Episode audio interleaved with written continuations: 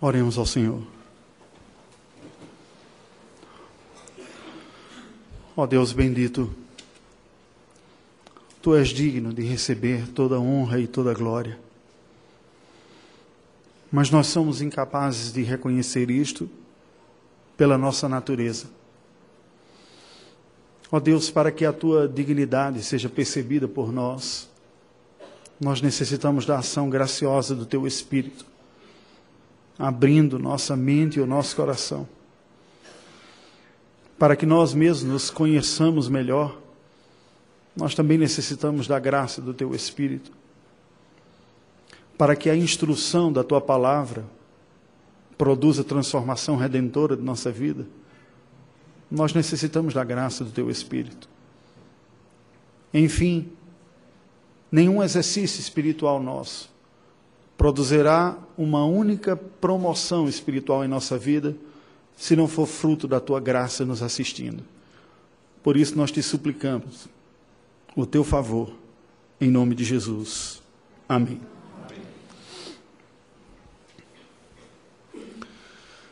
Conflitos interpessoais fazem parte da trajetória de todos nós. Podemos ter tensões nas relações no trabalho, tensões nas relações em agremiações civis, como associação de pais e mestres ou de moradores do bairro ou da categoria que nós trabalhamos. Podemos ter conflitos e desentendimentos dentro da igreja. Porém, potencialmente, os mais fortes destes conflitos são certamente aqueles que se dão no âmbito doméstico dado o impacto que a família tem na formação do caráter de cada um de nós. O que nós poderíamos dizer sobre aquelas pessoas que vivem em uma família consideravelmente disfuncional, em que os laços não são tão saudáveis e as relações não parecem oferecer condições tão apropriadas para um desenvolvimento sadio de sua própria alma? Como a piedade cristã pode se desenvolver quando se vive em meio a intrigas, desavenças e conflitos. Nós não podemos achar que a espiritualidade se manifestará apenas na experiência religiosa, como se a vivência cotidiana, familiar em especial, não nos afetasse. Qual é a resposta à equação cujas variáveis incluam tanto a proximidade quanto o devido distanciamento na relação familiar ampliada? Quão próximo podemos estar e devemos estar dos nossos pais ou dos parentes mais achegados? E quão distantes? Qual é a distância apropriada? Após 20 anos vivendo na Mesopotâmia, Jacó saiu de a condição que chegou de um moço solitário e pobre, porque nada trouxe consigo, a uma rica família com pelo menos 17 integrantes. Entretanto, como costuma ocorrer o seu sucesso e a prosperidade foi visto pelo outro, no caso, os outros parentes próximos, como o sogro e os seus cunhados, não acolhidos com alegria. Algo tão comum porque não teve a mesma trajetória. Pessoas que não se desenvolvem tanto quanto outras costumam ter inveja daqueles que, próximos a si, encontram um, um caminho de sucesso. Isso ocorreu no caso da experiência de Jacó. O clima pesou na família arameia. Deus então ordena Jacó a regressar à terra de Canaã. E é a partir da sua resposta, registrada em Gênesis capítulo 31, que hoje nós estudaremos sobre a fuga rumo à terra prometida. Abra sua Bíblia em Gênesis capítulo de número 31 e ouça com atenção a leitura que passo a fazer de, deste capítulo. Então ouvia Jacó os comentários dos filhos de Labão que diziam: Jacó se apossou de tudo que era de nosso pai, e do que era de nosso pai juntou ele toda esta riqueza. Jacó, por sua vez, reparou que o rosto de Labão não lhe era favorável como anteriormente. E disse o Senhor a Jacó: Torna a terra de teus pais e a tua parentela, e eu serei contigo. Então Jacó mandou vir Raquel e Lia ao campo para junto de seu rebanho e lhes disse: Vejo que o rosto de vosso pai não me é favorável como anteriormente. Porém, o Deus de meu pai tem estado comigo. Vós mesmos sabeis que, com todo empenho, tendo servido a vosso pai, mas vosso pai me tem enganado e por dez vezes me mudou o salário. Porém, Deus não lhe permitiu que me fizesse mal nenhum. Se ele dizia, os salpicados serão o teu salário, então todos os rebanhos davam salpicados. E se dizia, os listados serão o teu salário, então os rebanhos todos davam listados. Assim Deus tomou o gado de vosso pai e mudou a mim. Pois chegando o tempo em que o rebanho concebia, Levantei os olhos e vi em sonhos que os machos que cobriam as ovelhas eram listados, salpicados e malhados. E o anjo de Deus me disse em sonho: Jacó. Eu respondi: Eis-me aqui. Ele continuou: Levanta agora os olhos e vê que todos os machos que cobrem o rebanho são listados, salpicados e malhados, porque vejo tudo que Labão te está fazendo. Eu sou o Deus de Betel, onde ungiste uma coluna, onde me fizeste um voto. Levanta-te agora, sai desta terra e volta para a terra da tua parentela.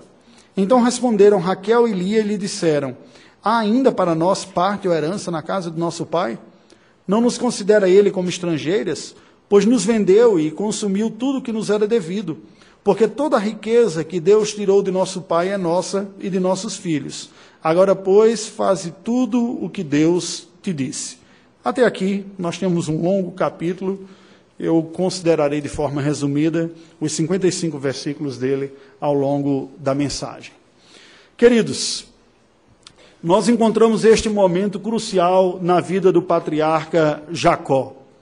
Este é o momento em que ele regressa à terra prometida, mas regressa fugindo. O final do capítulo nos mostra um pouco mais adiante que ele foge da vista do seu sogro e sai com a sua família rumo à terra de Canaã. Este relato, registrado no capítulo 31, da resposta de Jacó à ordem divina de que regresse à terra de Canaã, pode ser percebida em cinco blocos que aqui estão, que passaremos a considerar. O primeiro dele, os versículos de 1 a 13, nos mostra como Jacó justifica o seu plano de fuga para a sua família. Ele apresenta o seu projeto e compartilha com a sua família, as esposas em especial, Lia e Raquel. Nos versos de 14 a 21, nós vemos a família de Jacó concorde com o seu plano de fuga, ouve os seus argumentos e concorda com ele. Nos versos de 22 a 32, nós vemos Labão indo ao encalço do seu genro fugitivo Jacó, ao descobrir que ele fugira no meio da noite com toda a sua parentela, ele vai atrás. Sete dias já havia de distância entre eles e Labão vai atrás de Jacó com a sua família. Nos versos de 33 a 42, nós vemos Jacó e Labão lavando a roupa suja, tendo uma daquelas conversas difíceis é? em família. Aqui estão. E por fim, nos versos de 43 a 55, nós vemos uma aliança de paz entre Labão e Jacó. O que nós podemos aprender a partir desta história experimentada pelo patriarca eleito? Vejamos. O primeiro bloco nos apresenta Jacó justificando o seu plano de fuga. Veja que os versículos de 1 a 3 nos mostra que os filhos de Labão acusam Jacó de uma riqueza indevida. Vendo Jacó prosperando e vendo o trabalho dele, o fruto do seu trabalho crescendo cada vez mais, ao passo que as ovelhas de Labão minguava, eles acusam Jacó de estar se aproveitando daquela situação. Deus aparece para ele e diz: É hora de regressar à terra de Canaã. Volte para a terra prometida. Nos versículos de 4 a 8, nós vemos Jacó chamando então as suas esposas e explicando o contexto desfavorável à permanência deles aí. Ele diz: Olha, o ambiente pesou. Nós já não somos mais bem-vindos aqui. Seus irmãos estão olhando com a cara feia, seu pai está nervoso, a nossa prosperidade está incomodando muito, nós já não estamos mais bem, bem quistos como éramos inicialmente. Está na hora de nós partirmos. No verso de 9 a 30, Jacó indica a ordem divina para voltar à terra prometida e a provisão do Senhor também. Disse: Foi Deus quem nos deu tudo que temos. O que nós conseguimos aqui foi fruto da Sua graça. Está na hora de nós obedecermos e voltarmos. Que lição nós podemos aprender desta porção primeiro aqui? Eu destacaria de todas elas uma principal, que é o discernimento da providência divina. Deus estava executando as condições à formação do povo hebreu para oportunamente enviar o seu filho Jesus Cristo. Até então nós tínhamos apenas uma réplica de casais, Abraão e Sara, Isaac e Rebeca, e inicialmente parecia ser apenas a história de Jacó. Agora já não é mais um homem com sua esposa, mas com suas esposas e seus 17 filhos prósperos, ricos. Deus está começando a criar as condições para que saia do âmbito simplesmente de um indivíduo eleito para se tornar um povo eleito de Deus. E as condições passam por gente e condições de manutenção dessa gente na terra prometida. Deus está executando esse plano. Um plano que, embora Jacó não, compreende, não compreendesse na sua totalidade, mas ele sabia que Deus haveria de abençoar as famílias da terra através da sua própria geração, através da sua própria família, embora ele não tivesse tão claro aquilo que Paulo vai explicar depois aos Gálatas, dizendo que a promessa era feita através do seu descendente, no singular, e não numa descendência de muitos descendentes, porque o verdadeiro abençoador dos povos é Cristo Jesus, o descendente de Abraão, o filho de Abraão, como a genealogia de Mateus aponta, começando em Abraão e terminando em Jesus Cristo. Ele é o cumprimento de toda essa bênção. Mas para que esta bênção de Cristo chegasse às nações, a história destas pessoas fez parte. E tudo faz parte do que Deus está usando para comprar o seu plano redentor. Os erros, inclusive, e os acertos do seu povo. Enquanto a história de redenção se desenvolve, Deus também está moldando o seu povo. Veja que logo aqui, neste momento, não muito tempo depois, alguns anos depois, de Jacó ter caído naquela tentação de usar a superstição e tentar pegar a prosperidade através daqueles jeitinhos que ele fez com os galinhos lá, ele ganha consciência de que foi Deus quem deu. Ele diz: enquanto Labão estava tentando tirar vantagem, o Senhor fez com que as crias viessem de acordo com o salário que me estava sendo acertado, embora ele tivesse mudado, mas Deus fazia reverter. Jacó amadurece. Ele tem agora a consciência que não é a sua habilidade ardilosa, nem a sua sagacidade que leva à prosperidade à sua própria vida. Isso nos aponta para uma outra realidade. Um conceito que é uma palavra grega que expressa, embora o Antigo Testamento seja escrito em hebraico, mas o conceito é teológico. A palavra kairos do Novo Testamento significa tempo oportuno. E esta passagem nos apresenta esta lição do tempo oportuno. Nem sempre é fácil percebê-lo. Qual o tempo oportuno para tomadas de decisões importantes em nossa vida? Nem sempre é fácil pois podemos facilmente estar hipnotizados pelos elementos naturais que a vida nos cerca. A prosperidade ou a comodidade deixar alguém em um lugar. Ou no espectro oposto, o desafio e a adrenalina. Para quem é mais dinâmico, pode ser também um sinal de que devo ir em uma direção. Eu lhe pergunto: o que prende você onde você está? No seu trabalho? Ou mesmo no puxadinho da casa da sua sogra, ou no quarto dos fundos, ou em quaisquer outras condições que você se encontra. A que custo você permanece onde você está? Esteja atento aos sinais da piedade, pois são eles os indícios do caminho de Deus.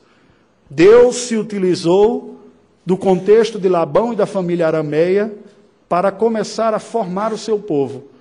Mas não era esse o projeto de Deus para a vida de Jacó. Chegou o tempo. E é preciso ter o discernimento de entender.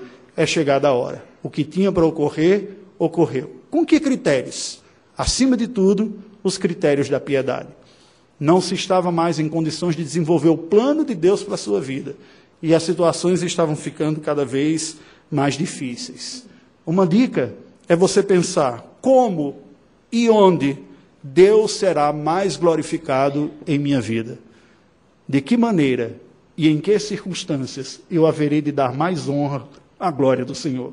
São perguntas e critérios que nós podemos e devemos nos utilizar para responder à pergunta: ficar ou partir? Permanecer ou ir adiante?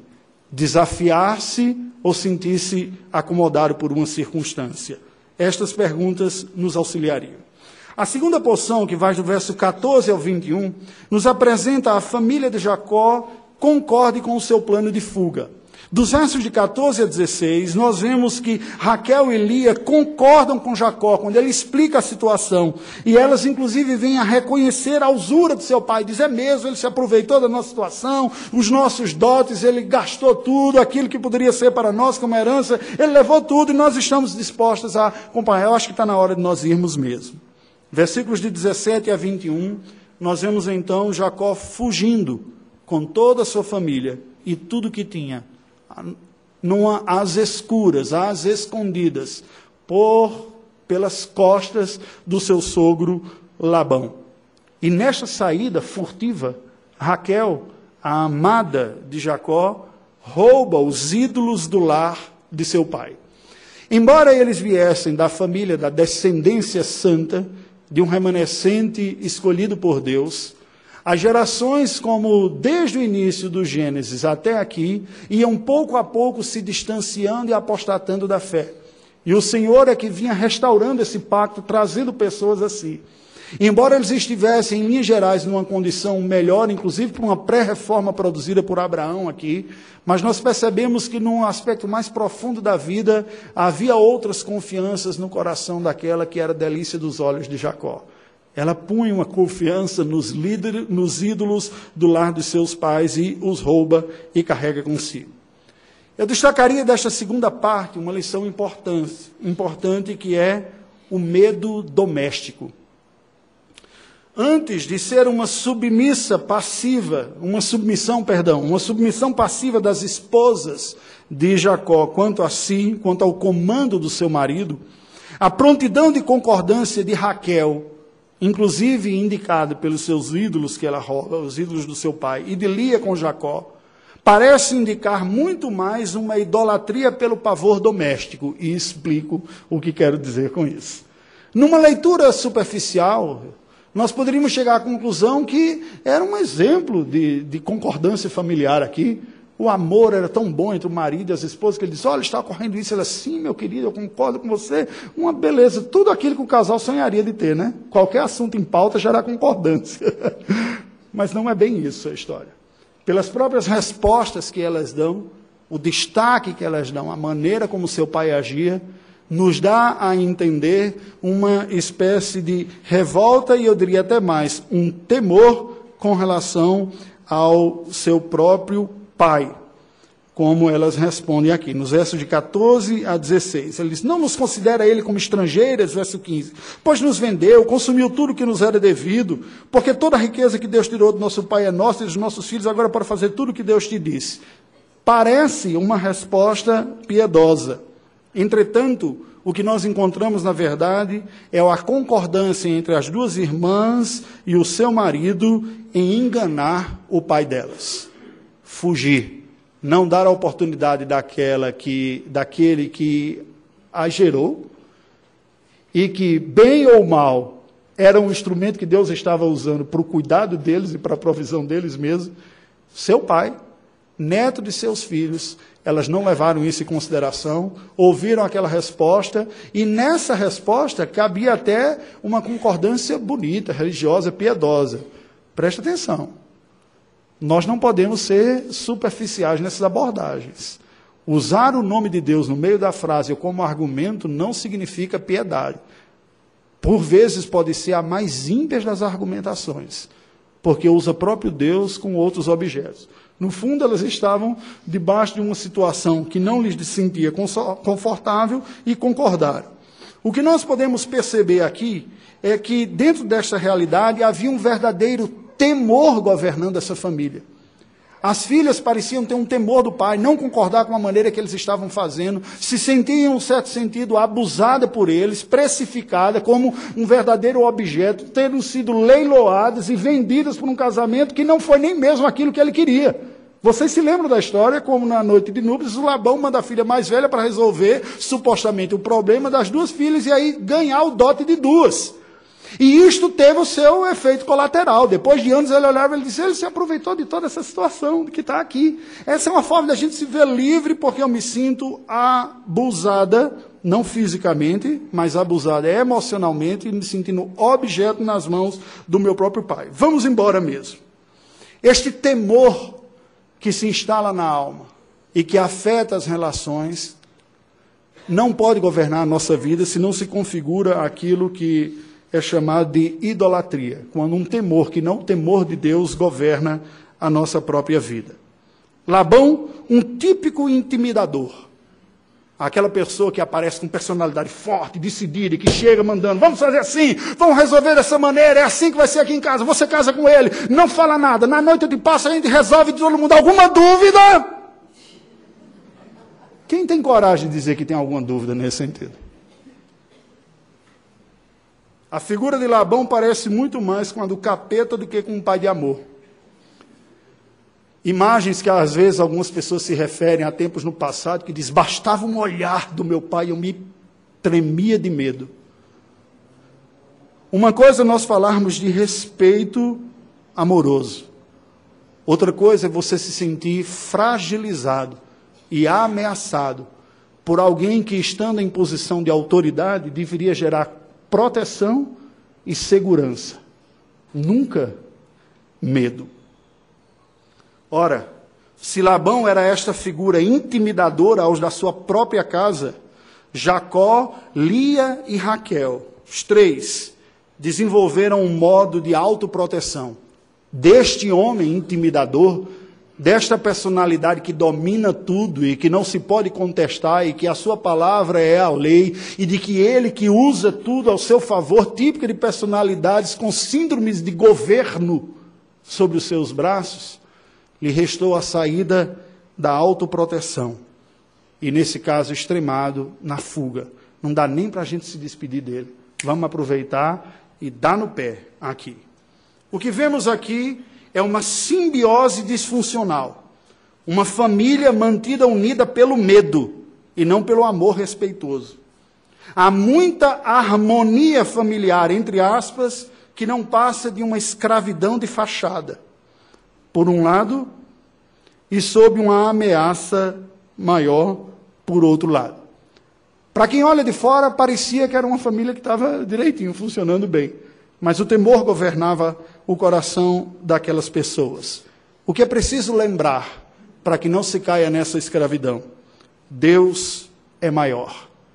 Aqueles que são ameaçadores que crescem como gigantes, ameaçando destruir, punir, estragar e fazer o que for em represália ou em punição a quem os conteste, cabe a lembrança: Deus é maior.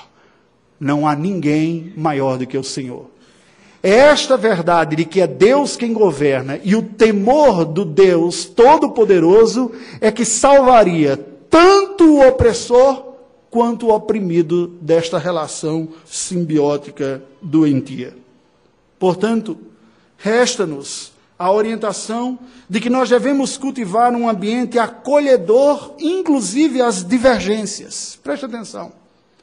Um, um ambiente cujos relacionamentos são saudáveis é um ambiente em que ninguém duvida que é possível questionar um ambiente acolhedor às pessoas e acolhedor às divergências.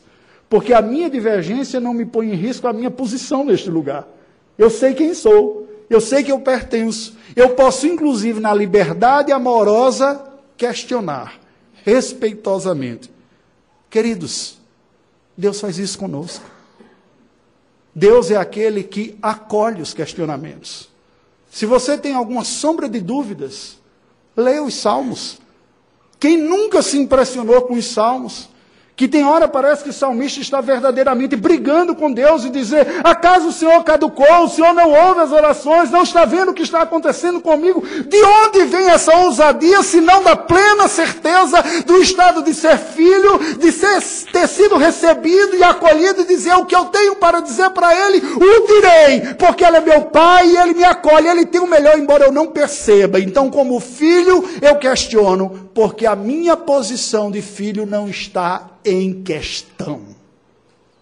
Ele me ama, tem paciência comigo e sabe cuidar de mim. Somente um filho, em plena consciência da segurança da sua filiação, é livre para questionar os pais. Preste atenção. A ausência de questionamento pode não ser sinal de respeito, pode ser sinal de escravidão pelo medo, de filhos que não se sentem seguros o suficiente para perguntarem ou questionarem uma posição, porque se sentem ameaçados nesta relação. E estes não pensarão duas vezes quando tiver a oportunidade de fugir de noite para não ver mais o opressor sobre as suas costas. Quarto bloco, versos de 33 a 42. Jacó e Labão lavam roupa suja. Conhece essa expressão, né? Aquela conversa que tudo que estava guardado vem para fora e vai se lavar roupa suja. Nos versos de 33 a 35, nós vemos como Labão procura, não acha os ídolos que haviam sido roubados por Raquel, que havia escondido, e mente. Ele, perdão, eu acabei pulando um aqui.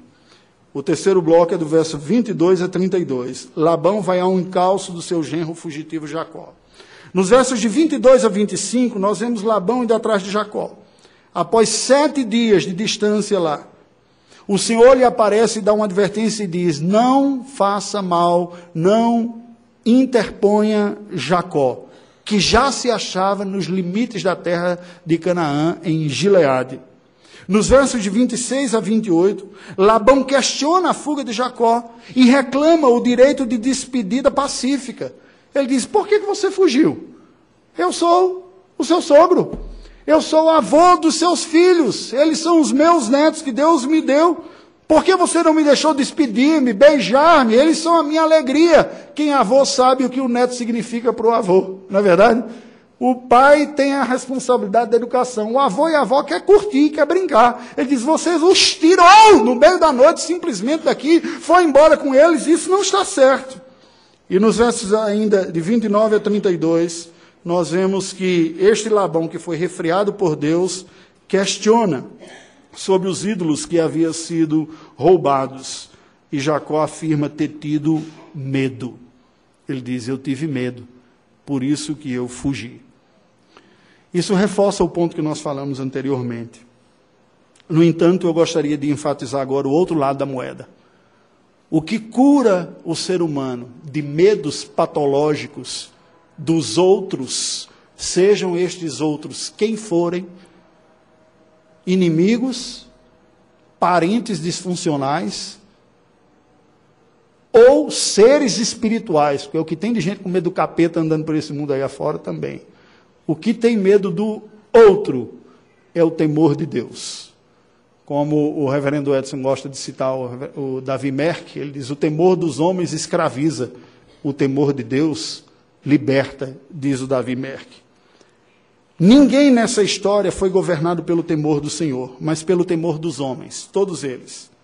Labão, com esse seu jeito de tentar dominar aqui, Jacó, Lia e Raquel com medo de Labão, nessa simbiose disfuncional. Mas o que nós percebemos? Este povo que era dominado por uma relação doméstica de pavor, tiveram uma única concordância no meio de tantas divergências e disputa daquelas mulheres, que era fugir de Labão. e instalava-se sobre o coração deles o medo de uma necessária conversa franca se instalando. Por quê? Por que o medo de uma conversa franca, porém necessária? Se havia descontentamento das filhas com relação ao pai, se havia descontentamento do genro com relação ao sogro, a maneira do, do, de estar sendo lidado, do pagamento e tudo mais. Por quê? Porque aquela relação não era governada por saúde emocional, nem relacional. Eles eram governados por um medo patológico. Aquela família era mantida em ordem pelo medo e não pelo amor respeitoso. Nós aprendemos que Deus nos chama a termos conversas sérias e até mesmo difíceis, mas que serão asseguradas por um clima seguro e acolhedor. A ausência desse clima produziu na família de Jacó a ausência de conversas necessárias. A dica para todos nós é óbvia. Nós temos que desenvolver em nosso seio, a semelhança do que Deus faz conosco, um ambiente tal para que os integrantes de nossa família se sintam confortáveis para falar o que sentem e o que pensam, e ainda até questioná-los. Isso está entre um dos tantos pontos que eu converso com a minha esposa. que às vezes se espanta com o nível de liberdade que ela considera às vezes excessiva dada por mim aos filhos. E eu costumo dizer, eu prefiro que eles sintam-se na liberdade de questionar estas coisas do que guardá-las e simplesmente explodir do lado de fora. Nós sentimos isso como filhos de Deus. Podemos chegar diante do nosso Senhor e dizer o que é que está doendo na nossa alma. Podemos questionar muitas vezes a sua pedagogia que não entendemos pedindo ao mesmo tempo o seu consolo e o seu conforto, na plena certeza, quem é filho de Deus, de que nossa, nossa condição não está sendo posta em xeque. Esta é a certeza. Quem de vocês nunca se espantou ao lerem um livro de Jó? Eu cresci ouvi dizendo como a paciência de Jó e criava uma visão romântica na minha vida de que aquele homem passou pelas dificuldades cantando louvores. Como algumas pessoas querem falar uma imagem de espiritualidade que não é a espiritualidade real. Vende assim, ah, eu sou muito espiritual com louvores, aleluia. Há uma pedra no meio do caminho, eu digo, bendita gloriosa pedra que vem da parte do Senhor. Que espiritualidade é essa? A pedra tropeçou, sai um belo de um poema como do Carlos Drummond de Andrade. Havia uma pedra no meio do caminho. Oh, desgraça daquela pedra que estava lá no meio do caminho aquilo que nós temos, e Deus o conhece, porque Ele conhece a realidade, sem mesmo que a palavra venha à nossa boca. Que sentido faz não transformar em palavras o que são sentimentos reais diante de Deus? Nenhum. Se com Deus nós aprendemos a externar aquilo que está dentro de nós, inclusive pela oração de, oração de confissão, dizer quem somos e o que sentimos, isto deve ser uma escola pedagógica para trabalharmos as coisas que também existem ruim entre nós, no mesmo espírito acolhedor que Deus nos dá. Esta lição não estava sendo experimentada, vivenciada pela família de Jacó. Agora sim, o quarto bloco, verso de 33 a 42. No verso de 33 a 35, agora nós vemos Labão procurando a Jacó e procurando seus ídolos que haviam sido roubados por Raquel, que os escondeu e ainda deu aquela desculpa esfarrapada dizer: Ó, oh, eu estou naqueles dias, eu não posso me levantar. Não havia absorvente interno naquela época. Né? Então as mulheres ficavam um tanto quanto desconfortáveis quando estavam nos dias do seu ciclo menstrual e não iam expor-se desnecessariamente. O que ela fez? Ela escondeu os ídolos embaixo da cela de onde estava, sentou por cima e disse: Eu estou naqueles dias, eu não posso, pai, dá licença. Né? E assim o pai procurou em todas as tendas os ídolos que haviam sido roubados por ela, Raquel, e não os encontrou.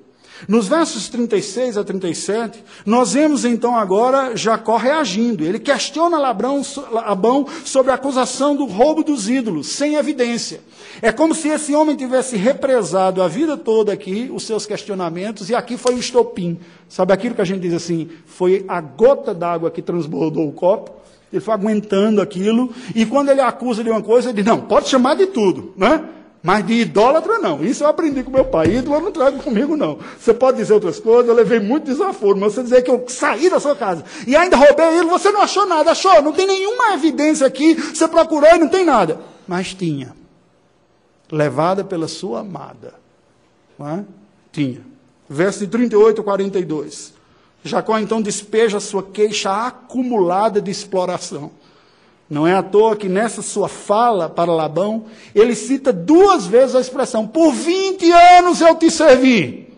Quando eu li o texto, eu só fiquei lembrando daquele episódio do Alto da Compadecida, quando João Grilo adoece, quase morre, e depois ele vai falar do patrão e diz: Eu fiquei doente, você não deu nada, só um pão bolorino, mas para cachorro, você fez um bife frito na manteiga. Quando você tratou melhor sua cachorrinha do que eu mesmo. E ele guardou isso e quando tinha atenção ele jogava para fora. Eu lembrei disso, né? Jacó disse, foi 20 anos que eu trabalhei e você nada. Daqui a pouco, foi 20 anos que eu trabalhei e você nada. Aquilo estava lá dentro dele. E ele diz, mas Deus interveio. Deus parou. Deus não deixou você levar adiante esse seu projeto ambicioso e interesseiro sobre mim. O que nós vemos aqui? uma típica avalanche emocional. Por quê? Deus criou o ser humano com capacidade de comunicação. Nós somos a única espécie com capacidade de troca de significado. Nenhuma outra espécie criada por Deus troca significado, só interage por instinto. Nós somos capazes de construir narrativas, de explicar, de tirar dúvidas, de questionar, de perguntar. Isso expressa a imagem de Deus no ser humano. Deus nos criou assim.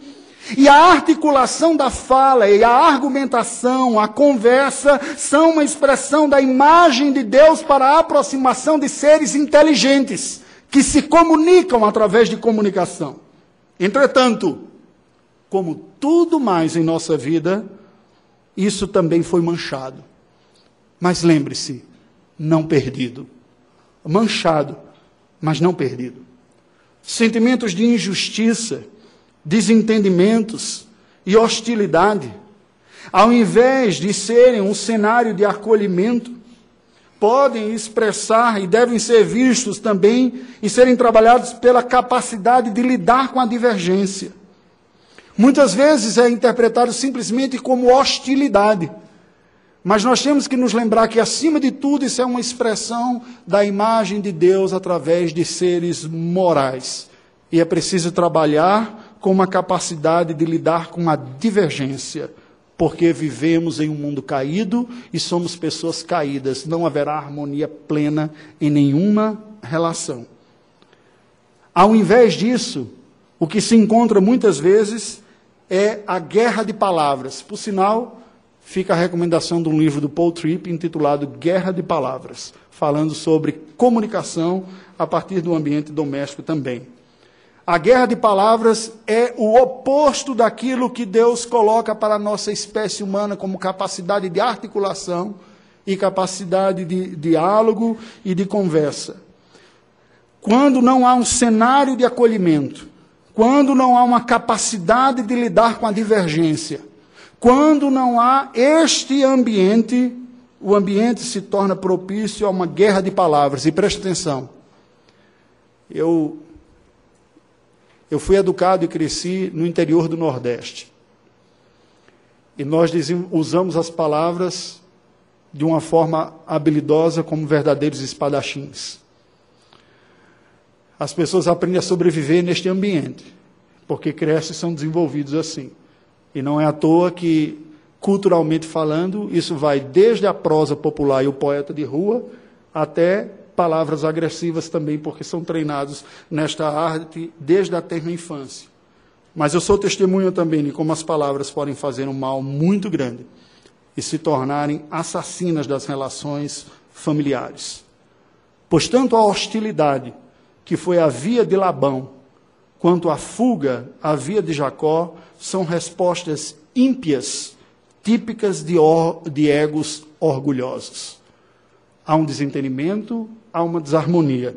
O chefão, Labão, cresce, grita e se impõe na hostilidade para intimidar quem pensa diferente e diz: recolha-se ao seu lugar, quem manda aqui sou eu. Alguma dúvida? Por outro lado, aqueles que são governados pelo medo de uma liderança que nada parece com a liderança de Cristo, pecam pelo mesmo motivo, ego inflado, só que ao invés de ir para a confrontação, pecam pela fuga, a via de Jacó. Não dá para ter um diálogo com essa pessoa. Para me proteger, eu calo e fujo. Tanto um caso como outro, o que está por trás? Do overflow de palavras, do aumento do tom, da intimidação, do azedume da circunstância, se não um ego que não admite divergência, questionamento e discordância.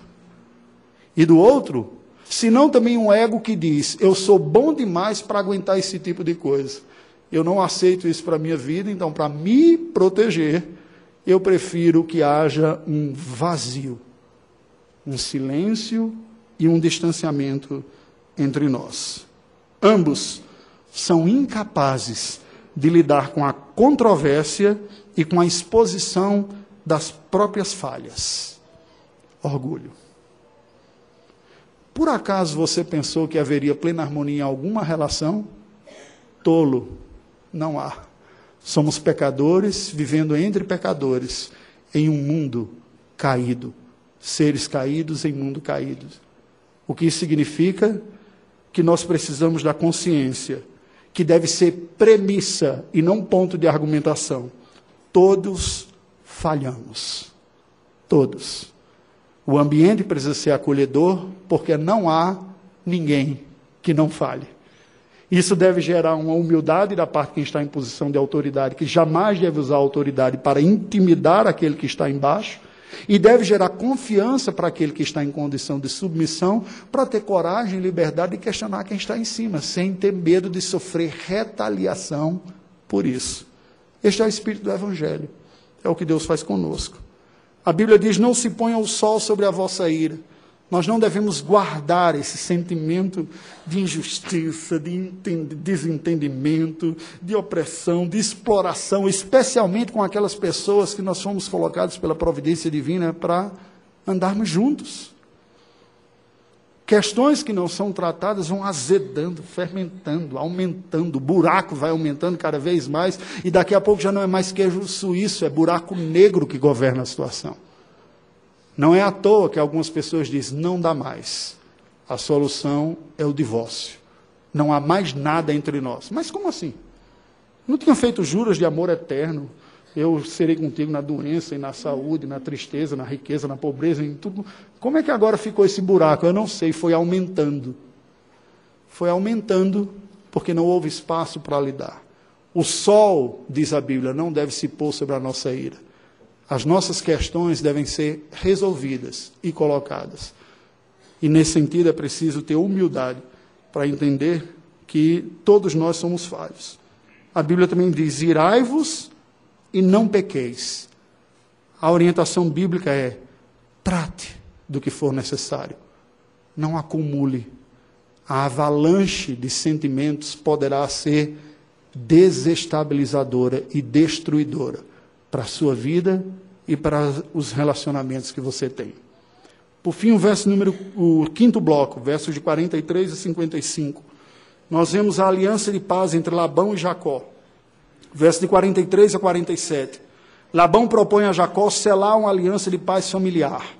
Eles vamos selar uma aliança aqui, construir uma torre e ela vai simbolizar aqui e selar mesmo. Isso é típico da cultura oriental, nós não temos isso na nossa cultura, mas na cultura semita antiga tinha. Acordos de paz eram selados objetificando-se. Um objeto virava uma expressão concreta de um acordo. Como nós assinaríamos acordo, assinaríamos acordo de paz, os governos fazem acordo de paz. No Oriente Antigo se selava com um objeto sendo selado um monte de pedras foi levantado, e é este o sentido das palavras Gegar, Saaduta e Galeed.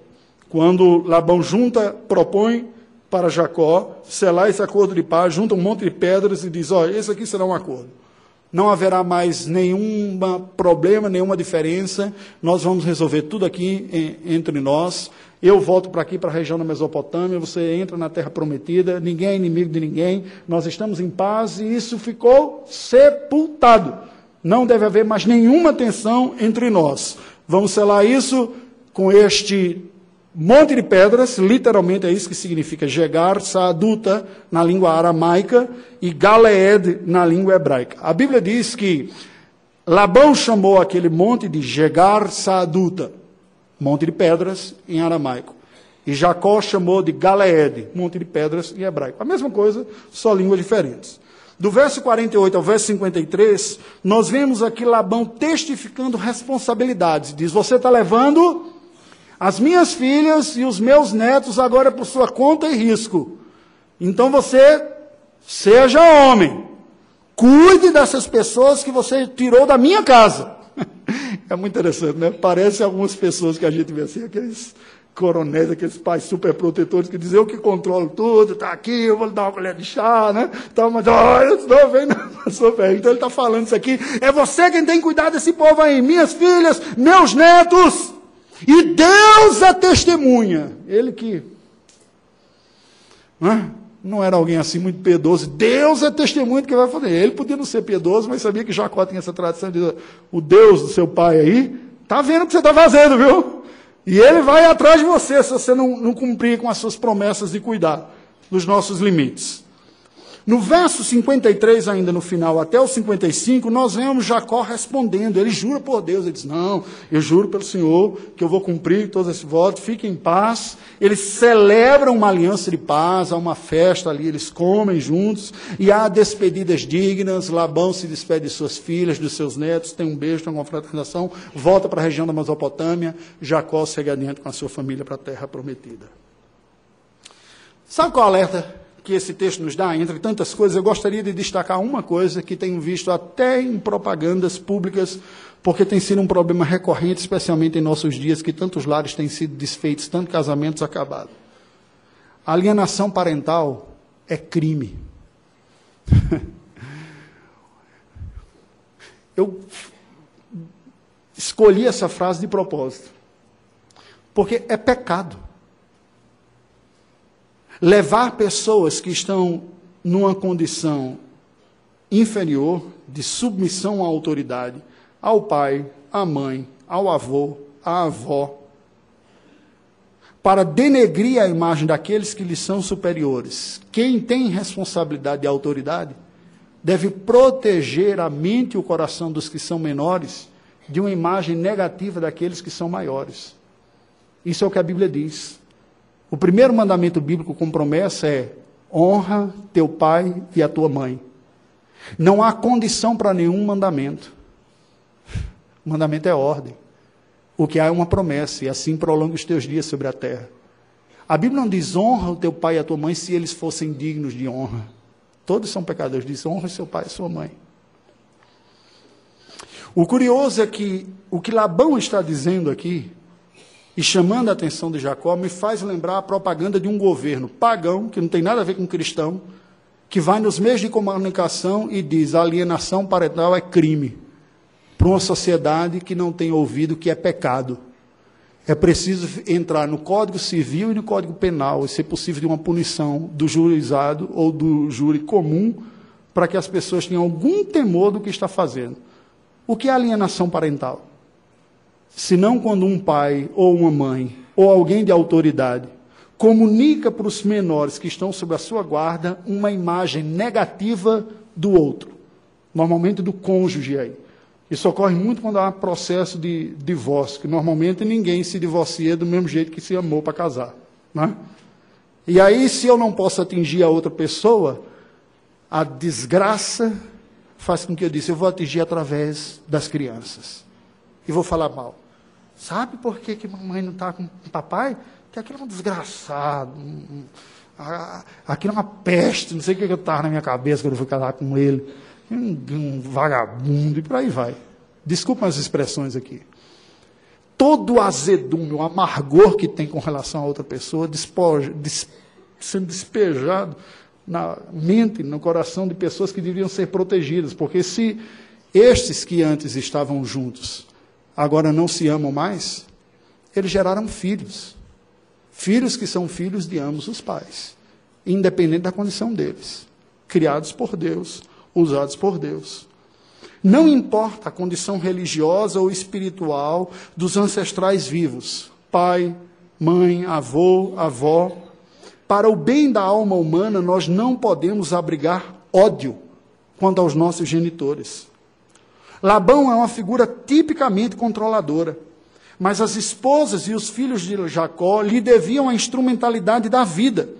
Se filhos só veem nos seus pais ou em algum deles pais abusadores, eles perdem a perspectiva da graça divina. Preste atenção. Quando as imagens negativas são consolidadas no coração, estas imagens se tornam não apenas presentes da composição do quadro, mas se tornam a parte monotemática sobre aquele quadro. E aquelas pessoas vão de ser repetidamente relembradas por referência tão somente negativa quando uma alienação parental está ocorrendo. E ninguém é mal o tempo todo. Só o capeta vai ser desse jeito. Então, quando essas imagens ficam sendo reforçadas desta maneira, e pessoas que estão debaixo de autoridade crescem com o reforço dessas imagens, elas constroem em sua mente em seu coração uma figura distorcida da realidade. E perdem a capacidade de enxergar a graça de Deus quando ela está presente, ainda que no meio de uma circunstância tão dura e difícil. Jacó era tudo isso que a gente falou aqui. Mas Jacó também foi o provisionador para esta família. Jacó queria se despedir das suas filhas e dos seus netos. Perdão, Labão. Obrigado, Vitória. Ela assim, né? Labão foi tudo isso que nós falamos aqui: controlador, intimidador, sabe, se impunha. No entanto, ele queria. Quando na mente de crianças ou de menores vai se conformando só a imagem negativa, de quem negativo deu motivo para dar, mas só ela, você vai gerando uma mentalidade na cabeça das pessoas de que não houve graça vindo daquela parte. E isso afeta a sua percepção da realidade. O foco na maldade gera uma maldade reativa. Quando eu só vejo maldade em quem tem do lado de lá, eu não consigo perceber elementos de graça, e a minha maneira de reagir com isso não haverá de ser outra, porque eu não encontro a mínima segurança de reagir de uma maneira diferente a esta. Ela também nos torna míopes. Sabe por quê? Neste caso de Labão, que fez tudo o que fez, o texto sagrado deixa claro que foi ele quem propôs a aliança de paz. Foi ele que invocou o nome de Deus. Não foi Jacó. Jacó aparece aqui como um mero reagente. Ele não tem o poder de iniciativa de resolver o problema com Labão. Ele não tem o poder de iniciativa de propor uma pacificação e resolver os seus problemas. Ele não tem um poder de iniciativa de colocar, não consegue colocar Deus no meio dessa história para resolver os seus problemas. E o seu sogro, explorador, dominador, seja lá o que for, foi ele quem fez tudo isso. No entanto, são duas pessoas aprisionadas pelo, su, pelo seu encantamento identitário. Até quando eles vão selar o acordo de paz, Labão não desce da sua identidade identitária mesopotâmica e chama o monte de pedras de Jegar Saaduta, no meu sotaque aramaico. Jacó, um típico clichê gospel, vai chamar de Galeed um monte na linguagem do povo de Deus.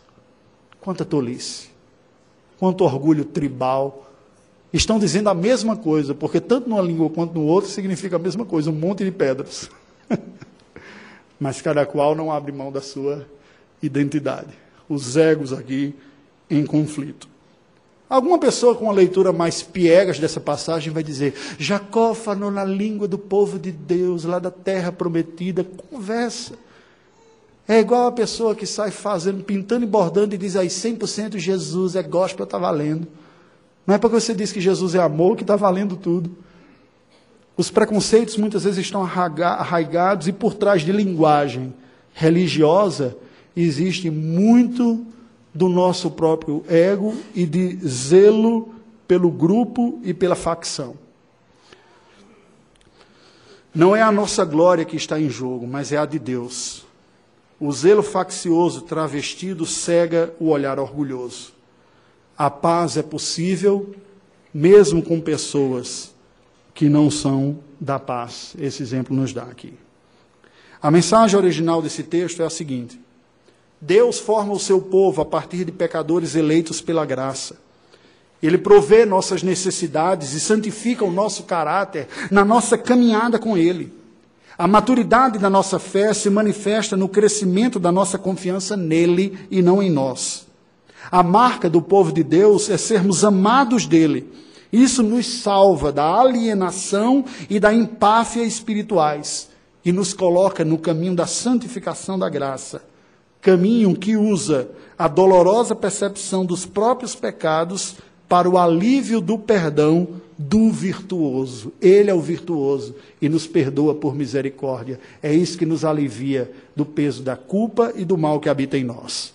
O recado universal que nos é dado aqui é o seguinte: o mundo que nós vivemos é um lugar simultaneamente sedutor com suas oportunidades e tenso nas ameaças que elas trazem consigo. Mas também é um palco da provisão divina, a formação e a santificação do seu povo. Toda a vida, com as suas crises, inclusive, são poderosas ferramentas, essas crises, que revelarão os ídolos do nosso coração e nos capacitarão, portanto, a sermos libertos delas, que se não vivêssemos essas tensões, eles permaneceriam escondidinhos debaixo das celas que nós montamos para que os olhos dos outros, nem os mesmos nossos, contemplemos os ídolos que carregamos na nossa vida. São as tensões da vida que os expõem. São essas dificuldades que põem para fora o medo que nos governa, a ausência de confiança em Deus, a falta de amor do Senhor. Estas circunstâncias são usadas por Deus. É só percebendo os nossos medos, nossas paixões e as nossas confianças, e verificando as nossas estratégias de sucesso e as nossas reações ao fracasso, que nós veremos melhor quem são os deuses funcionais da nossa vida desta tensão paradoxal entre as necessidades de provisão e resgate, é que surge a verdadeira piedade cristã. Preste atenção. A verdadeira piedade não é fruto da nossa capacidade de ser exemplo, mas é fruto da capacidade divina de nos livrar da nossa rebelde cegueira e da nossa autoconfiança. Assim, os conflitos da vida são ferramentas da graça para a conversão do olhar de nós mesmos e dos nossos projetos para aquele que é soberano e redentor. Pois quando os nossos olhos estão focados em nossos esforços, nós somos facilmente endoecidos e envolvidos em idolatria, em autoconfiança ou temor dos homens. Para concluir, as lutas da vida não são sinal do abandono divino mas são poderosos instrumentos da graça para a redenção da igreja, para o perdão dos nossos pecados e para a nossa santificação. Pois revelam as nossas deficiências de fé e santidade. E vai ficando mais claro para nós onde nós dependemos mais e mais de Deus. Também mostram e apontam para nós a provisão do céu para nós atingirmos a suprema vocação da igreja, que é sermos restaurados em Cristo conformados à imagem dele. Sendo assim, os efeitos do pecado manifestos nas tensas relações humanas são recursos divinos a nos esvaziar da autoconfiança ou da autocomiseração, de um ponto ao outro oposto. E também nos livrar da opressão controladora para e, da fuga autoprotetora novamente, pontos opostos de reagir. Pois todas essas relações revelam uma vida não governada pelo senhorio de Cristo. O que Deus nos diz hoje, através desse texto, é o seguinte: confie em mim. Eu cuido de você. Eu lhe perdoo. Eu lhe protejo. Eu tenho o melhor para a sua vida. E estou fazendo isso no meio desta coisa que te causa tanta dor e aflição. É para que você perceba como você pode ser bem melhor em Cristo, que eu estou lhe dando isso. Chore nos meus braços. E eu ouço as suas orações. Eu acolho as suas lágrimas. Eu respeito